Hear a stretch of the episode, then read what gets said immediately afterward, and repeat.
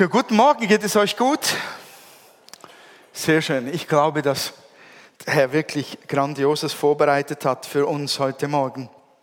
Ähm, ich habe heute etwas mehr Zeit zum Predigen als sonst und das nutze ich natürlich gerne aus. Der Grund dafür ist, ähm, dass, äh, dass ähm, die, die, die Kids-Treff-Mannschaft, dass die fürs Weihnachtsspiel begonnen haben, heute Morgen zu üben. Und die haben uns gesagt, bitte ähm, lasst es alle wissen, ähm, wir kommen nicht so schnell wie sonst nach unten. Also genießt euren Kaffee oder die Predigt, wenn sie dann länger dauert.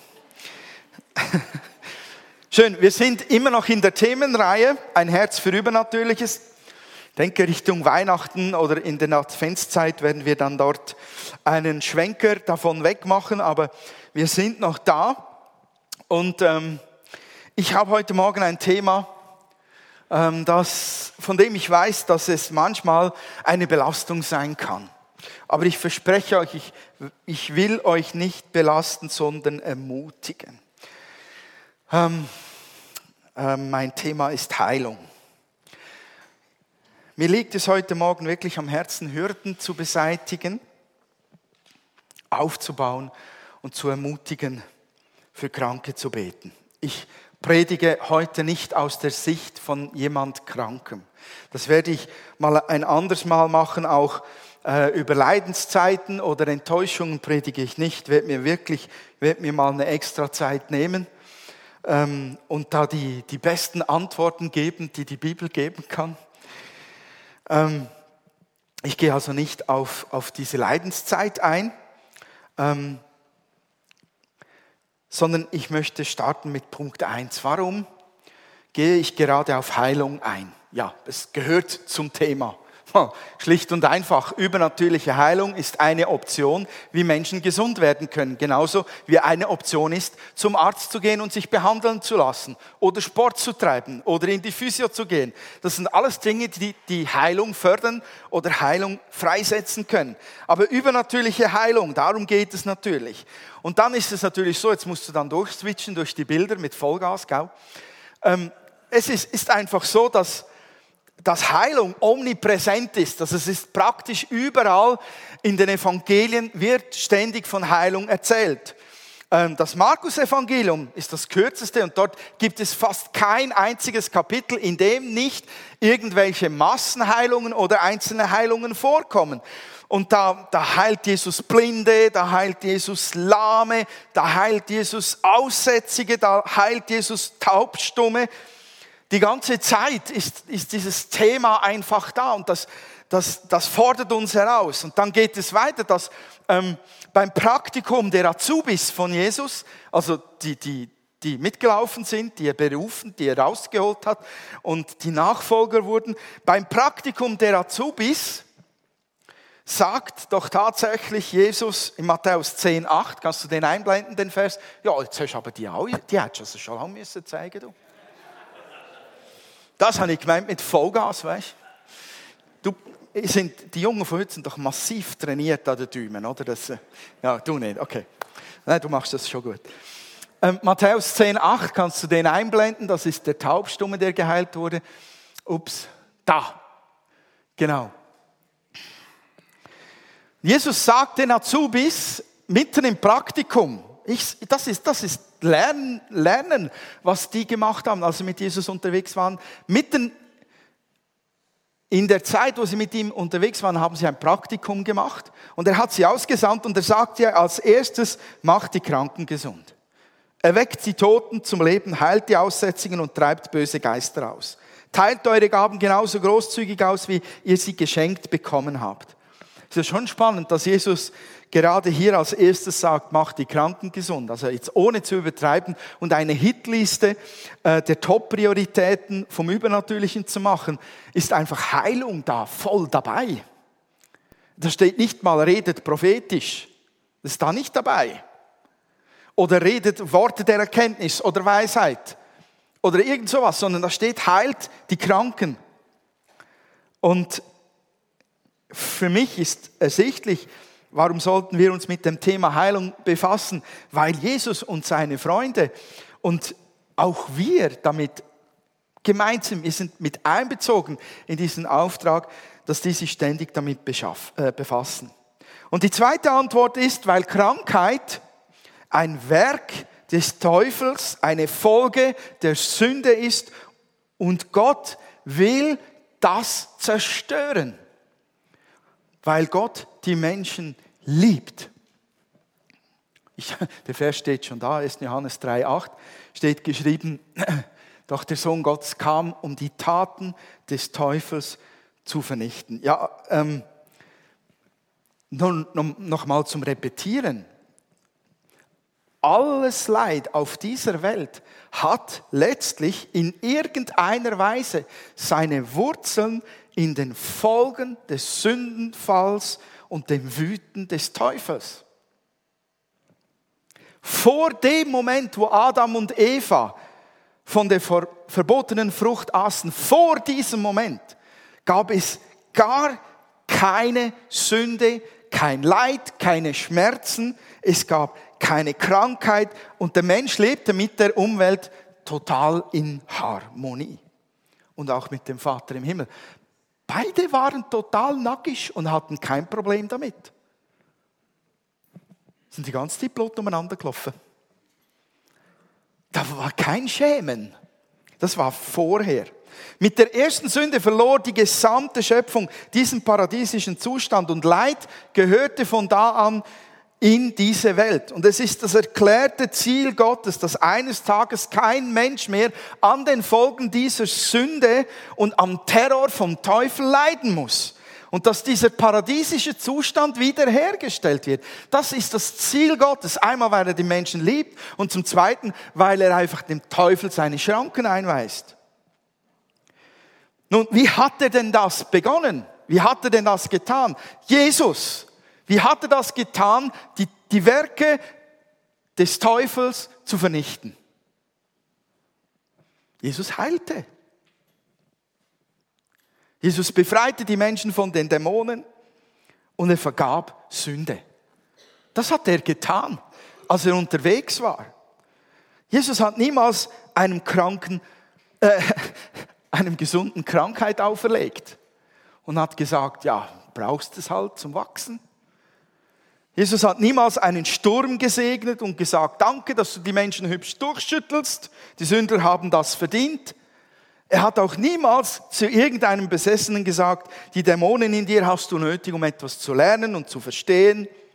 Nein, Jesus hat den Sturm gestillt. Jetzt kannst du das Bild einblenden. Bam, finde ich nämlich richtig schön. Noch den Vers dazu daneben. Oder weg mit ihm einen Moment. Genau. Und der Höhepunkt dieses Zerstören der Werke des Teufels war dann am Kreuz. Jetzt kannst du ihn einblenden, als er blutete und bezahlte für die Sünde der Menschheit. Krankheit ist kein Werk Gottes, sondern es ist ein, ein Werk des Teufels, es ist ein Teil der Sünde, die in diese Welt hineingekommen ist. Deshalb hat Jesus geheilt, als er unterwegs war. Deshalb können wir sagen, hat Jesus befreit, als er unterwegs war. Und deshalb hat er auch Sünden vergeben, als er unterwegs war. Und deshalb ist er auch gestorben am Kreuz. Das ist kein Werk Gottes, Krankheit. Wenn Krankheit ein Werk Gottes wäre, dann wäre es ein Segen. Und wenn Krankheit ein Segen wäre, dann würden wir im Himmel noch krank sein. Denn Segen ist gut. Und all das Gute, was Gott zu geben hat, will er über uns ausgießen. Jeden Tag neu. Aber das Gegenteil steht im Wort Gottes über den Himmel, dass es keinen Tod, keinen Schmerz, keine Trauer, kein Weinen mehr geben wird. Jetzt kannst du das nächste Bild einblenden äh, und den Text unten dran.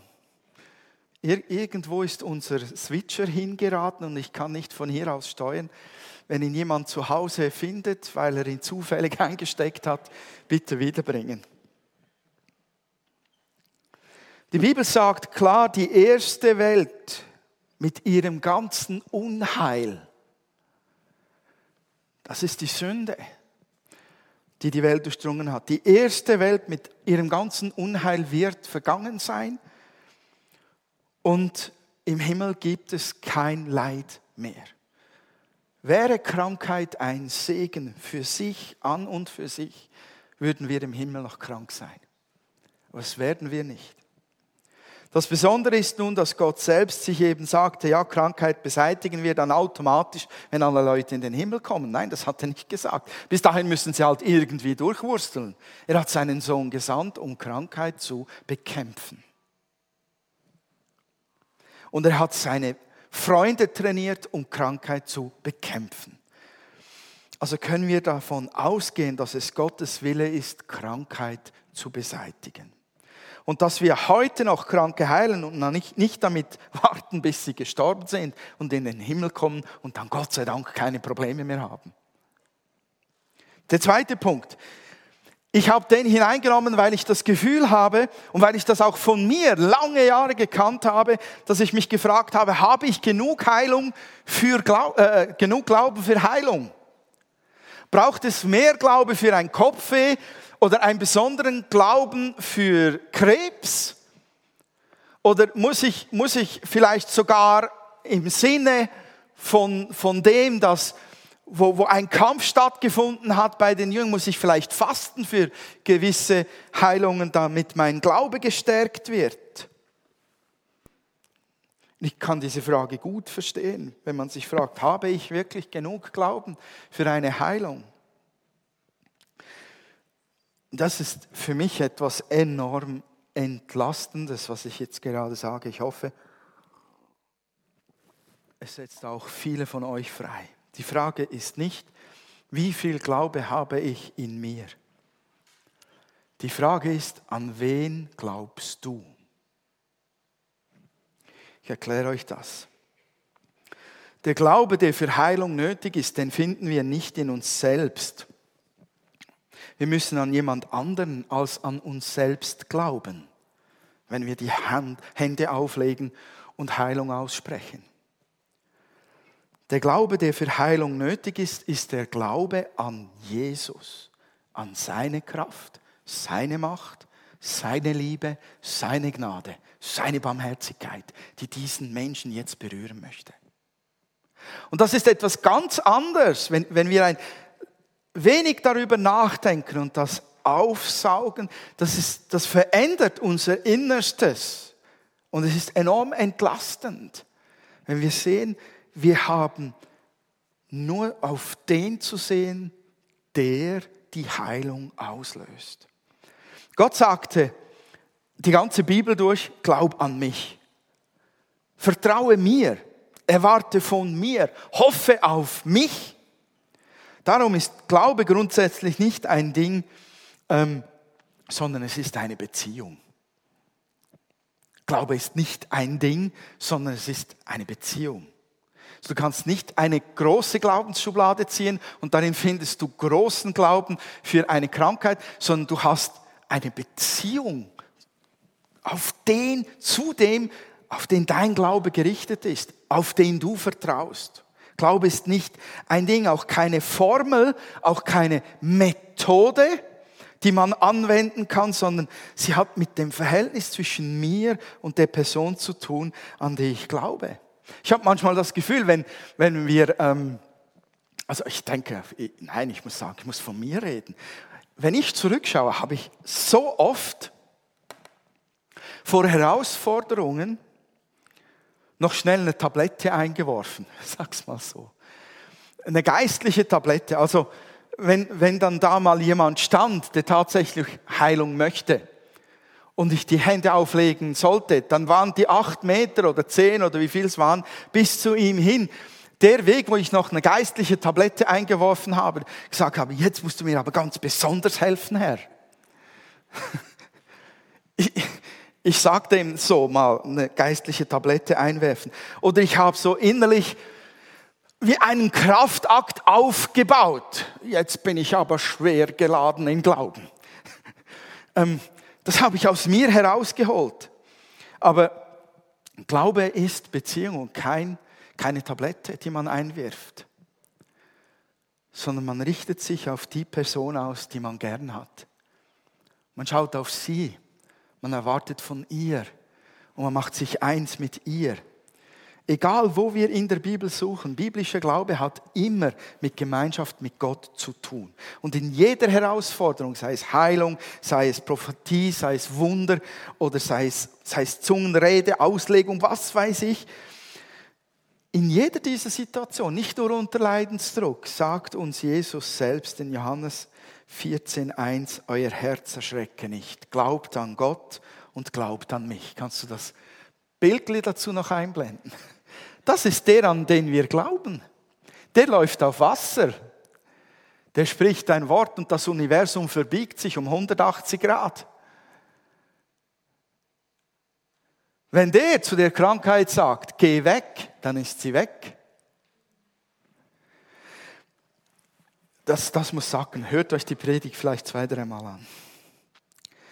Wir kennen diesen Satz der Bibel aus Epheser Kapitel 2, Vers 18. Ich glaube, ich habe den auch. Kannst du weiterschalten? Ja, 19 bis 20. Ich bete, sagt Paulus, dass euer Herz hell erleuchtet werde, damit ihr die wunderbare Zukunft, zu der er euch berufen hat, begreift und erkennt, welch reiches und herrliches Erbe er den Gläubigen geschenkt hat. Ich bete, ich glaube, von da an steht's, ja dass ihr erkennen könnt, wie übermächtig groß seine Kraft ist, mit der er in uns, die wir an ihn glauben, wirkt. Es ist dieselbe gewaltige Kraft, die auch Christus von den Toten auferweckt und ihm den Ehrenplatz an Gottes rechter Seite im Himmel gegeben hat. Schöne Worte, oder? Wow! Wie glauben wir dir? Wie glauben wir diese Worte? Indem wir sie repetieren, tausendmal der Woche, oder indem wir uns irgendwie anstrengen und sagen, ich glaube. Nein, wir vertrauen der Person, die sie gesagt hat. Und das war nicht Paulus, das war der Heilige Geist durch Paulus der diese Wahrheit ausgesprochen hat. Wenn wir dieser Person in der Beziehung vertrauen, dass dieses Wort stimmt, für dich, für dich, für, für mich stimmt, dann setzt das Glaube frei.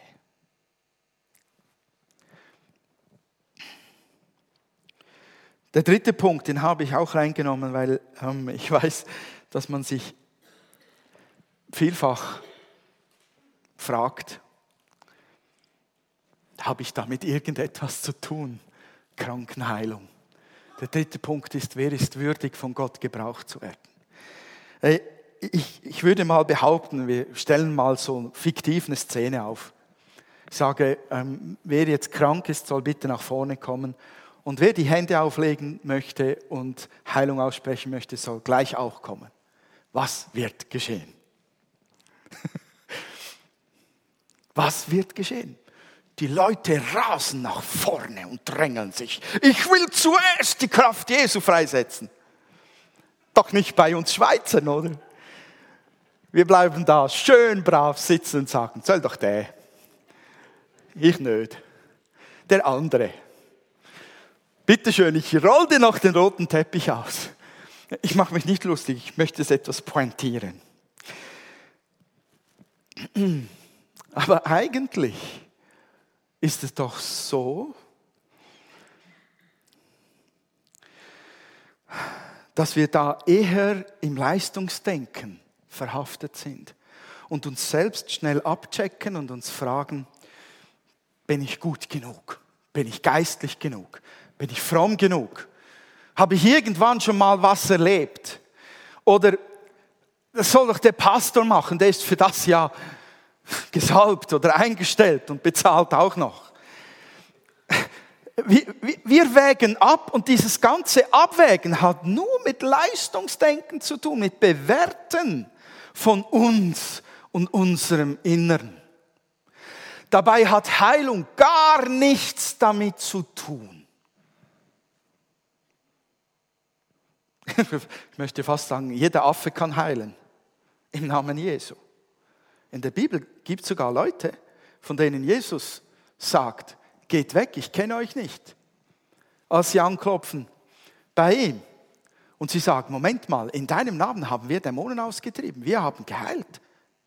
Und er sagt, ich kenne euch nicht. Keine Beziehung. war da. Aber die Kraft, die im Namen Jesu ist, die wurde verwendet. Obwohl keine Beziehung da war. Verstehen wir, dass das kranke Heilen gar nichts damit zu tun hat, wie phänomenal geistlich wir sind.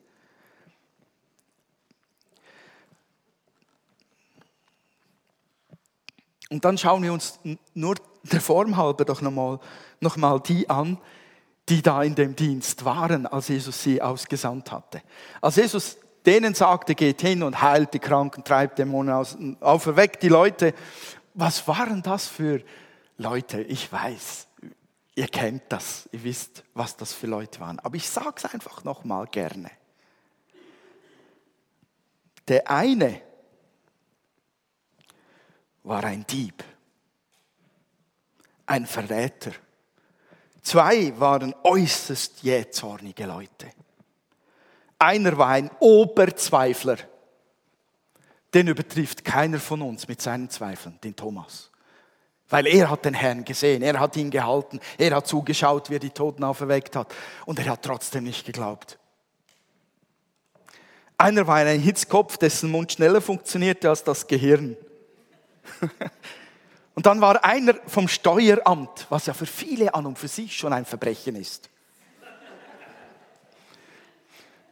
Ein ehemaliger vom Staat beauftragter Räuber, oder? Und die anderen waren so unauffällig, dass man niemals etwas Großes von ihnen erwartet hat. Aber Freunde, warum geschahen dann die Heilungen durch sie? Die waren noch nicht einmal geistgetauft.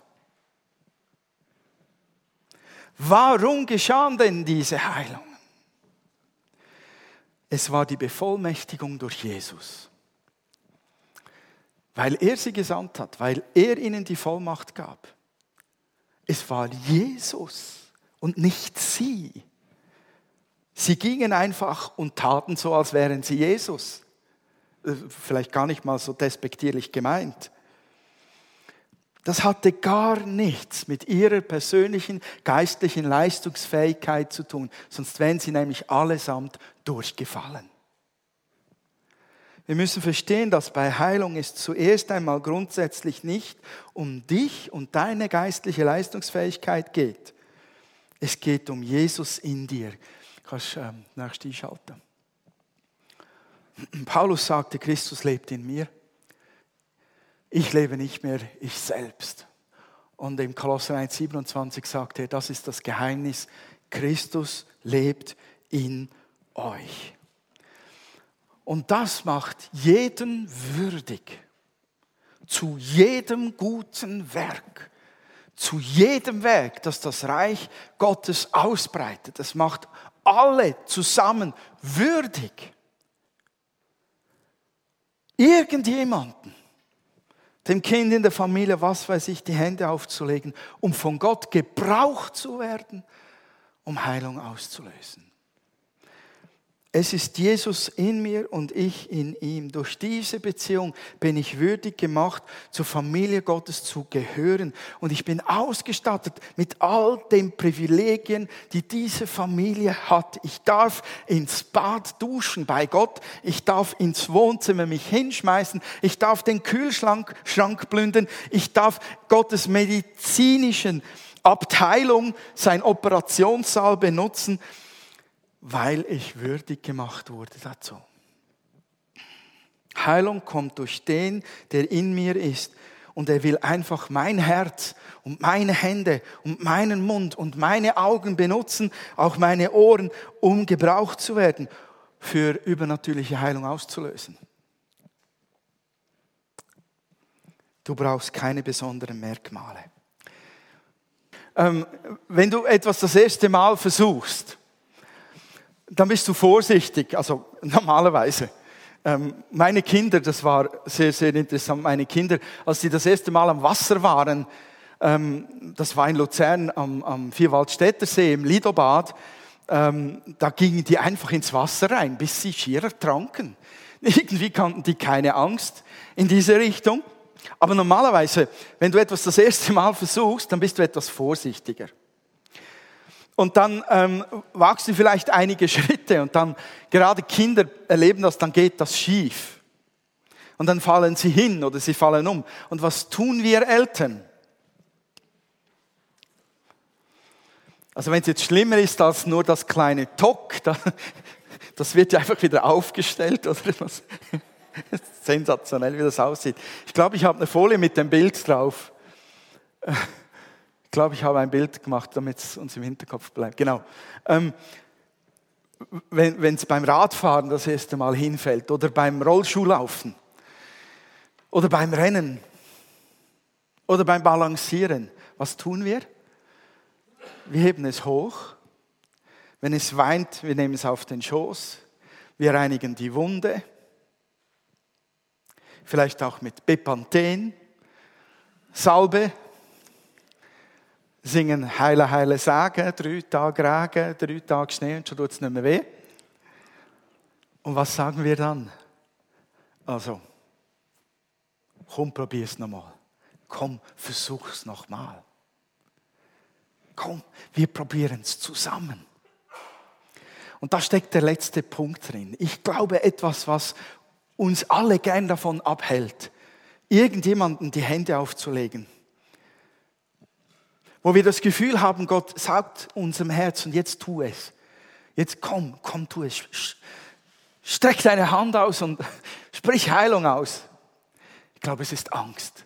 Angst davor, dass nichts geschieht. Das Normalste auf der Welt. Wir haben Angst davor, dass nichts geschieht. Und wisst ihr, wie viele Angst davor haben? Darf ich mal die Hände sehen? viele.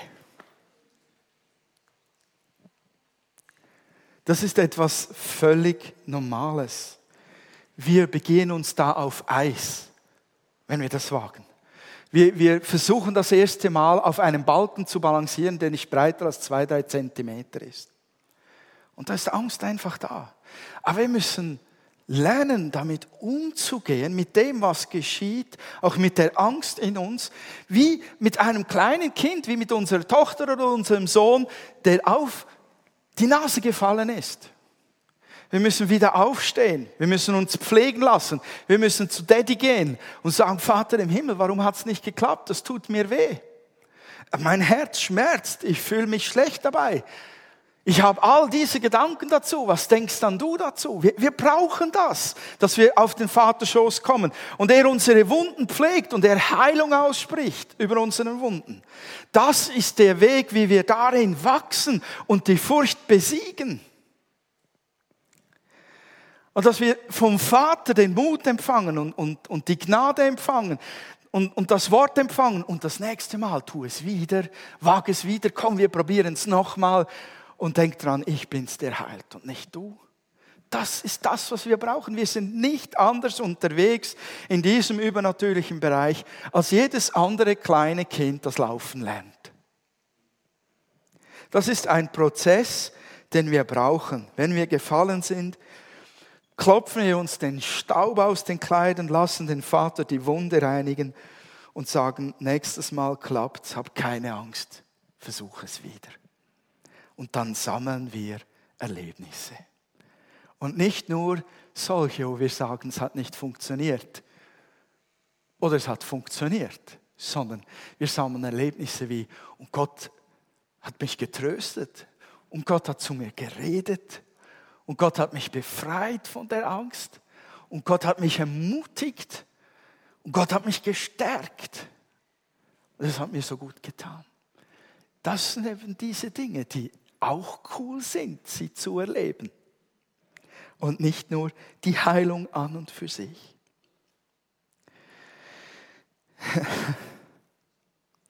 Der beste Vater steht uns bei. Er versteht uns. Er will uns helfen. Der König der Könige will uns trösten. Will uns gebrauchen, will uns ermutigen. Und dann gibt es so ein geflügeltes Wort, was ich immer von der älteren Generation höre. Das auch hier gilt. Ich falle nie tiefer als in Gottes Hände. Wenn ich es wage, Heilung im Gebet freizusetzen, gilt auch dort. Gilt auch dort. Ich möchte euch von Herzen wirklich ermutigen Gott zu vertrauen, wenn ihr in einer Situation seid, wo ihr merkt, jetzt, jetzt ist genau das gefragt, übernatürliche Heilung. Vertraut seiner Gegenwart in euch. Lasst die Beziehung, die ihr zu ihm habt, spielen. Schaut ihm in sein Herz, wer er ist. Und sucht nicht in euch einen großen Glauben, sondern vertraut dem, der er ist. Wagt es, Hände aufzulegen und mutig in Jesu Namen Heilung auszusprechen. Stellt euch vor, was würde denn der Herr jetzt sagen? Würde er sagen, lieber Vater im Himmel, bitte heile? Nein, Jesus sprach, und du bist gesund. Und wagt es trotz der Angst, es könnte nichts geschehen. Eigentlich habt ihr gar nichts zu verlieren, außer die Chance, eine Heilung zu erleben.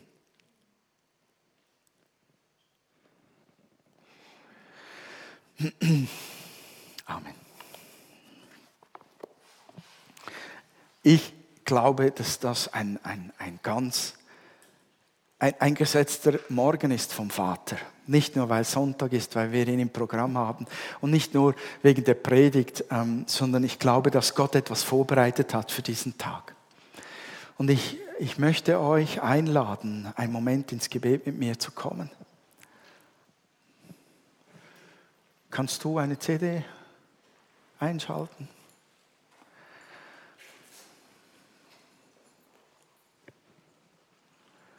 Ich glaube, dass Gott ähm, Geistesgaben der Heilung ausgießen will. Ich glaube, dass Gott auch ähm, bei einigen etwas zerbricht und freisetzt, was blockiert an Hindernissen. Und deshalb lade ich euch ein, dass wir ähm, einen Moment vor Gott sind und miteinander beten. Könnten wir die Augen schließen und wieder die, die rechte oder linke Hand, was auch immer, auf unser Herz legen? Und wer ähm, in das Gebet hineingeht und mit mir äh, eins ist, der darf dann einfach innerlich Ja sagen zu den Dingen, die ich ausspreche. Aber Vater, ich nehme, ich nehme ich nehme das wahr, Herr, was du vorbereitet hast. Und ich möchte äh, mit auslösen heute Morgen mit diesem Gebet. Und ich bitte dich, Herr, von Herzen, dass du die Gaben, die du vorbereitet hast, auszuteilen durch deinen Geist, dass du sie heute Morgen, jetzt in diesem Moment austeilst. Die Herzen, die du vorbereitet hast, Herr, rüste sie aus.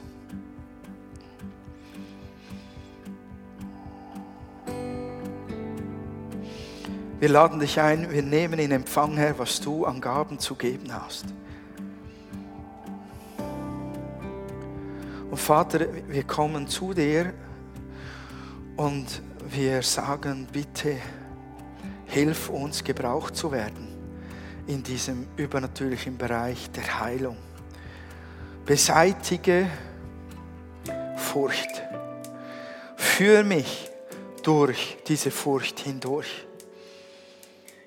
Beseitige du, Herr, ähm, die falschen Gedanken in meinem Herzen, dass ich einen großen Glauben brauche. Beseitige diese Gedanken. Ich lege diesen Gedanken ab vor dir, Herr. Ich möchte ihn nicht mehr entgegennehmen, sondern ich setze mein Vertrauen in dich. Denn du bist der Heiler und du bist in mir. Ich möchte in Zukunft, Herr, wenn ich Heilung ausspreche über einen Körper, dich freisetzen. Ich will dir den Raum geben. Ich trete zurück. Ich schaue nicht auf mich, sondern ich schaue auf dich. Du bist der, der heilt. Ich möchte, dass du meine Hände gebrauchst, meinen Mund, mein Herz gebrauchst, Herr, um Heilung auszulösen. Denn ich bin dein Werkzeug, ich bin dein Kind. Ich will dein Werk weiter tun. Die Werke des Teufels sollen weiter zerstört werden. Und das, was der Vater sich gedacht hat, soll wiederhergestellt werden, auch durch mich. Danke, Herr, dass du es in mir tust. Und Vater, ich bitte dich in Jesu Namen, dass du unsere Gemeinde weiter aufbaust und freisetzt in all dem, was du uns zugedacht hast, deinen Plan, Herr, den wollen wir umsetzen. Und, und wir kommen in all unsere Schwachheit und sagen, Herr, du bist aber groß. Und diese Größe saugen wir auf und wir möchten, dass diese Größe uns beflügelt, damit wir Mut haben und erkennen, wo welche Werke zu tun sind in deinem Namen und mit deiner Kraft, Herr. Danke, Herr. Baue unsere Gemeinde weiter auf, auch im Übernatürlichen. Stärke unsere Herzen, Herr. Dehne sie weiter aus, dass wir neumutig Glauben schöpfen, Herr, an dich und deine Stärke. Danke, Herr. In Jesu Namen. Amen. Amen.